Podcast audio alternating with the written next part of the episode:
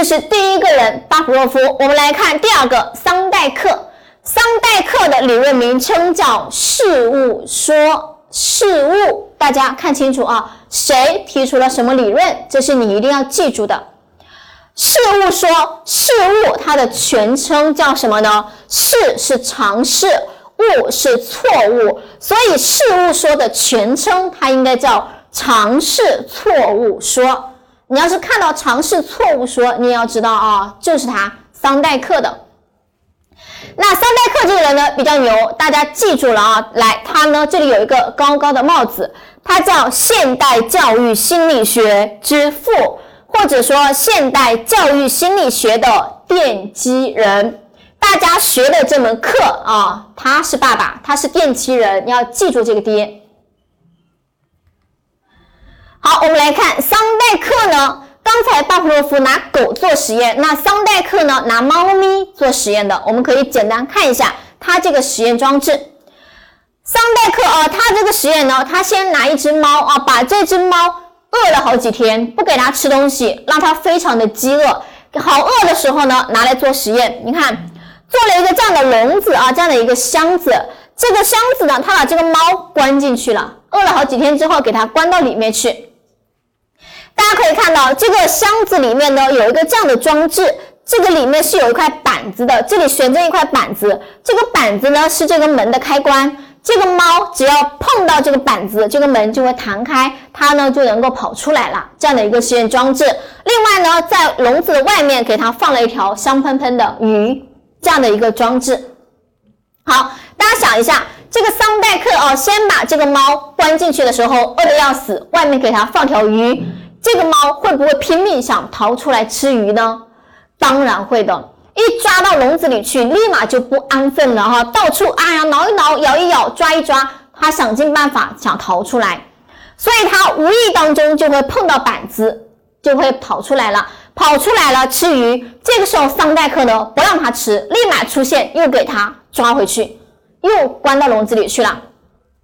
接着，这个猫又开始在笼子里到处摸摸摸、碰碰碰啊，无意当中又会碰到板子，哎，第二次逃出来又去吃鱼，结果这个桑代克又不让它吃，又给它抓回去，就是这样跑出来一次，抓回去一次，跑出来一次又抓回去，这样一次一次尝试很多次之后呢，你会发现这个猫它学会了开门，它跑出来的时间越来越短了，出来的越来越快。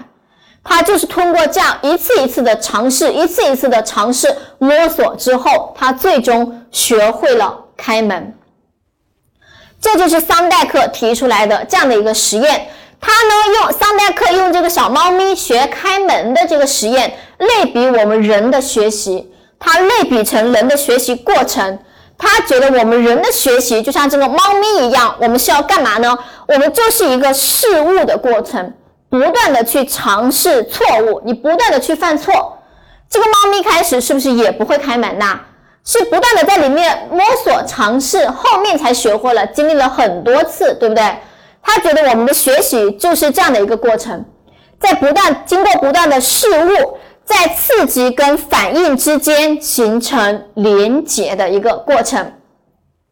这个怎么理解呢？这个刺激是什么呢？大家想一下，是什么东西让这个猫咪拼命的想逃出来呀？是外面的这条鱼呀，对不对？是的，是鱼。那它后面因为这条鱼，它后面学会了干什么呢？它后面会做什么反应啊？它学会了摁板子开门。所以啊，在鱼跟它摁板子开门之间形成了连接，它因为鱼才学会了开门。所以他觉得这是学习的实质啊，主要在于事物。那桑代克通过这个实验之后呢，提出了三条学习的定律，大家打上着重号。这三条律是选择题的重点，这是重要的知识点啊，考察大家的高频考点。我们来理解一下三代课的三条学习定律，分别叫准备率、练习率和效果率。先把名称看清楚来。咱们考的最简单哦、最死板的题目，他问你下列哪个不属于桑代克的学习定律，或者桑代克提出的学习定律是指下面的哪一个？他给你混淆的选项，让你去选。你要知道，他只提出了这三条律啊。接下来我们来理解第一条，什么叫准备律啊？准备律，他说是进入某一种学习活动之前的一个预备性的反应。也就是说，在学习之前，你应该给学生一个准备的一个状态，给他一个准备的时间。学习呢，不能搞突袭。我们经常会发现，哈，老师如果明天要讲什么内容，比如明天要讲第五课，今天下课之前就会跟同学说，哎，我们明天要讲第五课，大家回去呢先预习一下，对不对？这就是典型的符合桑代课的准备律。先预习一下嘛，啊，这个就是叫预备性的反应，学习之前的一个准备。好，那学习之前要做准备，你在学习的过程当中，你要做什么呢？你要不断的练习，学了之后要大量的去重复性的练习，不断的犯错，从做当中来学习，这个叫练习率。练习率就是强调要多做多练。从练当中来学到，这叫练习率。好，那我练这么多次，这么辛苦的学，学了之后，我想不想要奖励啊？我当然想要。学习之后呢，其实我们都会想要好的结果，想要获得表扬，获得奖励。这个东西就叫桑代克的第三条律——效果律。学习我们期待什么呢？满意的结果。这符合桑代克的效果率，就像这个小猫咪一样的。对于这个小猫咪来说，这个效果率体现在哪里呀？无非就是这条鱼嘛。对它来说，这就是一个奖励，对不对？没有这条鱼在外面作为奖励，这个猫会拼命想逃出来吗？能学会开门吗？肯定不会。所以啊，桑代克觉得，在这三条定律当中，第三条效果率是最重要的。这个大家记得啊，效果率是最重要的。我们选择题只要在题干当中，你看到哦，说学了之后呀，希望要有好的结果呀，要获得满意的结果，要获得反馈，希望得到表扬、奖励等等。看到这样的表述，问你这体现桑代克的哪一条律呢？咱们通通都选效果律。效果律啊，它强调结果。好，这是桑代克的三条定律，大家理解了吗？学习之前有个准备状态，学的过程当中要不断的练习重复，学了之后呢，要有好的结果啊，强调结果的才叫效果率。我们来看啊，这是第二个人叫桑代克，他提出的理论名称叫什么呢？刚讲的。他叫事物说，尝试错误说。第三，他提出的啊，他的实验小猫实验。最后呢，他觉得学习呢就是不断的事物，后来呢在刺激跟反应之间形成连接。最后的一个，他提出了三条学习定律，这三条律是我们考试的重点，大家一定要理解。好，接下来我们来看两个题。第一。教师经常运用奖励的方式让学生获得学习的成功体验，这体现了桑代克学习理论中的哪一条律？关键词大家抓到没有？他运用奖励的方式，我们刚才讲了啊，奖励呀、反馈呀、好的结果呀，都体现的是桑代克的效果律，所以选 C。第二，桑代克的学习理论被称为桑代克的理论叫事物说。所以呢，选的是 A，尝试错误说。好，我们来看第三个人啊，讲完了两个人呢，巴甫洛夫和桑代克。我们看第三个，叫斯金纳。斯金纳的理论叫操作性条件作用论。大家注意了，它跟巴甫洛夫的理论名称很像。巴甫洛夫的叫经典性条件作用论。就就差了两个字啊，一个叫经典性的，一个叫操作性的，大家看清楚来。好，斯金纳呢，他是拿老鼠做的实验，我们来看一下他的这个实验装置。这个老鼠呢，关到这个箱子里，然后这旁边这里呢是有一根杠杆，然后有一根杆子，这个老鼠呢，如果压到这根杆子的话呢，外面这个桶当中它是有食物的，这里面的食物就会滚进这个箱子里，然后这个老鼠就能吃到食物。它只要一压杆子，就有食物滚进来，就可以吃到。那我想问大家哦，你觉得这个老鼠无意当中压到杆子啊，已经吃到食物之后，会不会接着压杆子呢？当然会，当然会啊！有这么好的奖励，当然会接着压杆子，对不对？好，所以呢，这个就是这个呃斯金纳的实验啊，他通过这个实验的话呢，他得出来他认为学习的规律。我们来看一下，他觉得学习是反映概率上的变化。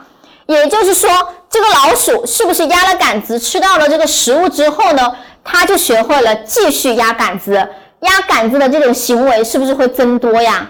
所以啊，他觉得他就学到了啊，所以他觉得学习是反映概率上的变化。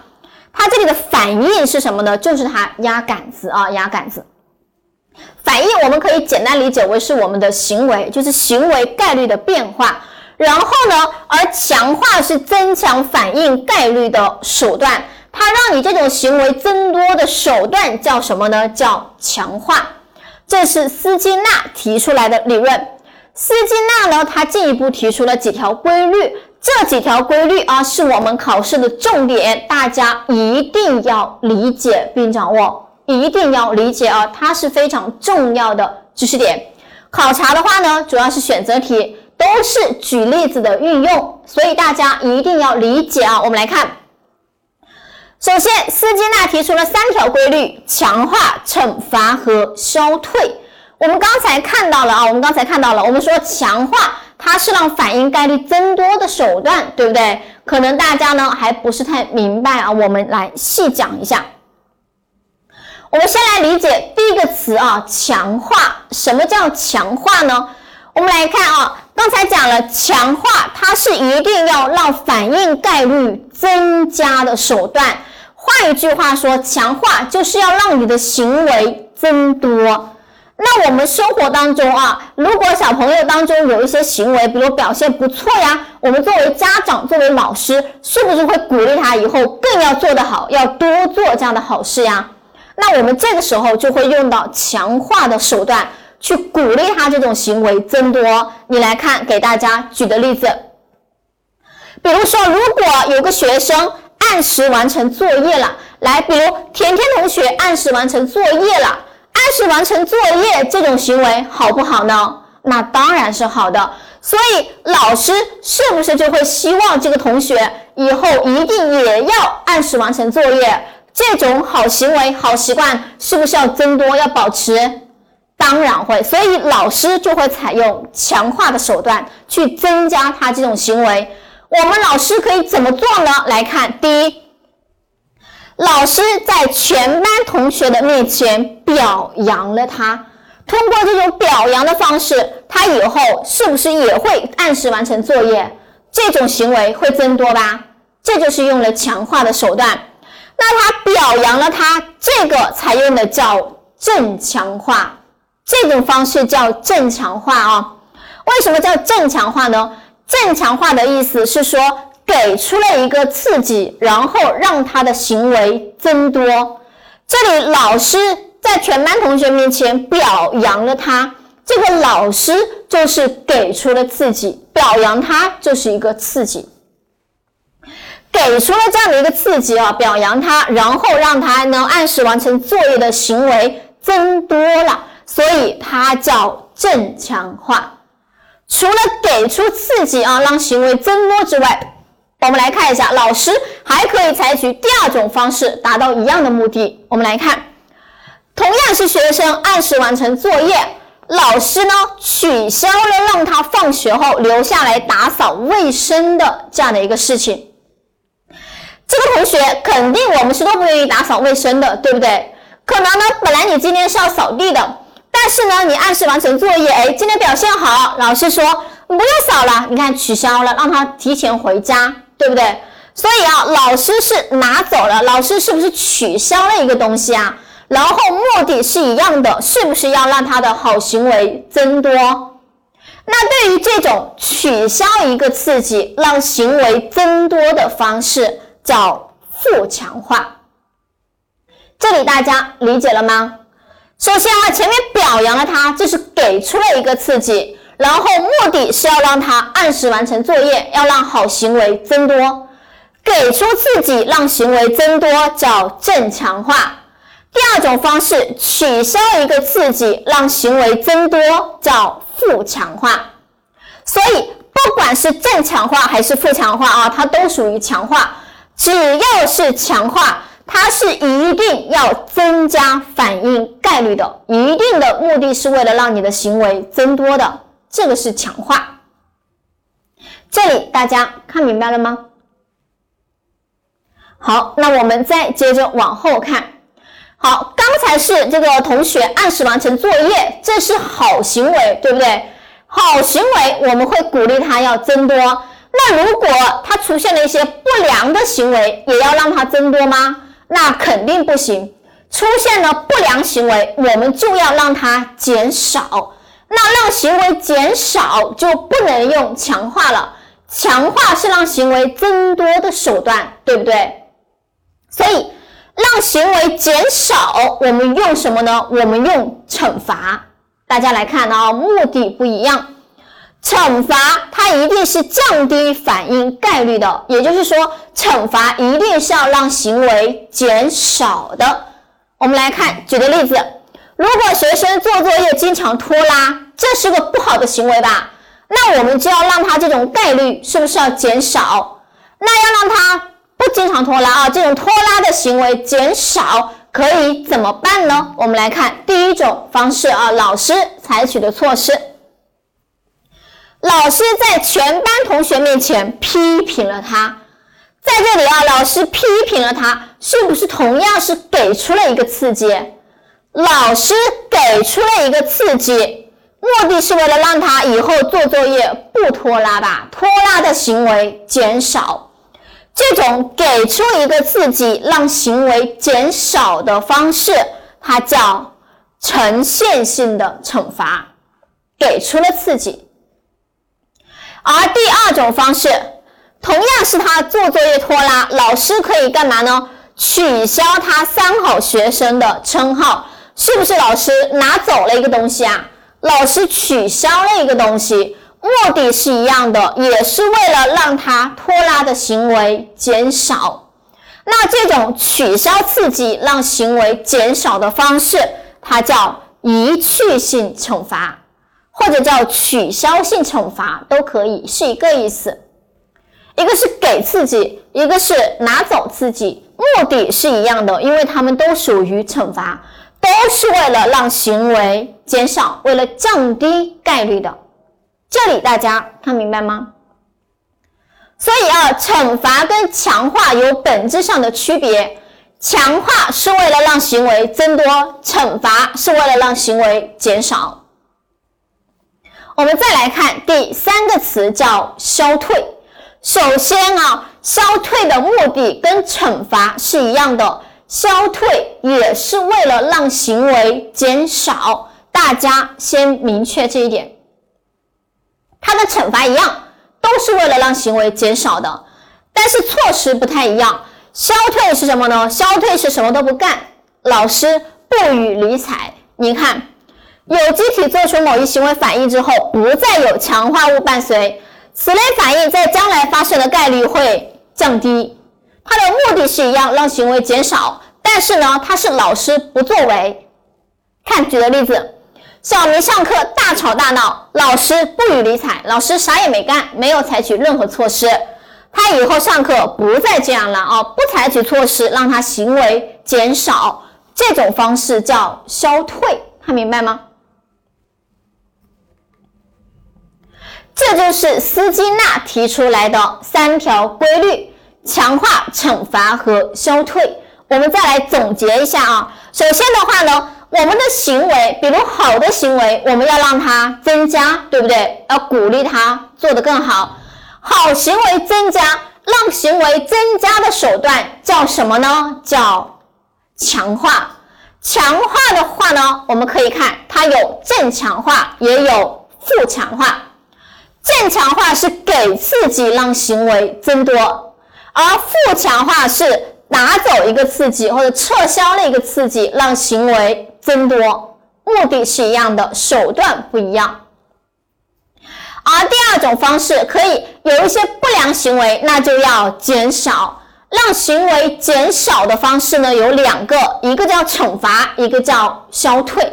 刚才讲到了，那惩罚呢有两种方式，一种呢叫呈现性的惩罚，给刺激让他的行为减少；而第二种叫一去性的惩罚，拿走一个刺激让他的行为减少。第三种消退呢，就是不作为啊，不予理睬，这个让行为减少叫消退。好，这是斯金纳提出的学习定律，大家一定要理解。那咱们做呃解释完了之后呢，来实践一番啊，来看一下。第一。某教师对喜欢打小报告的学生采取故意不理会的方式，来关键地方不理会，这是典型的消退。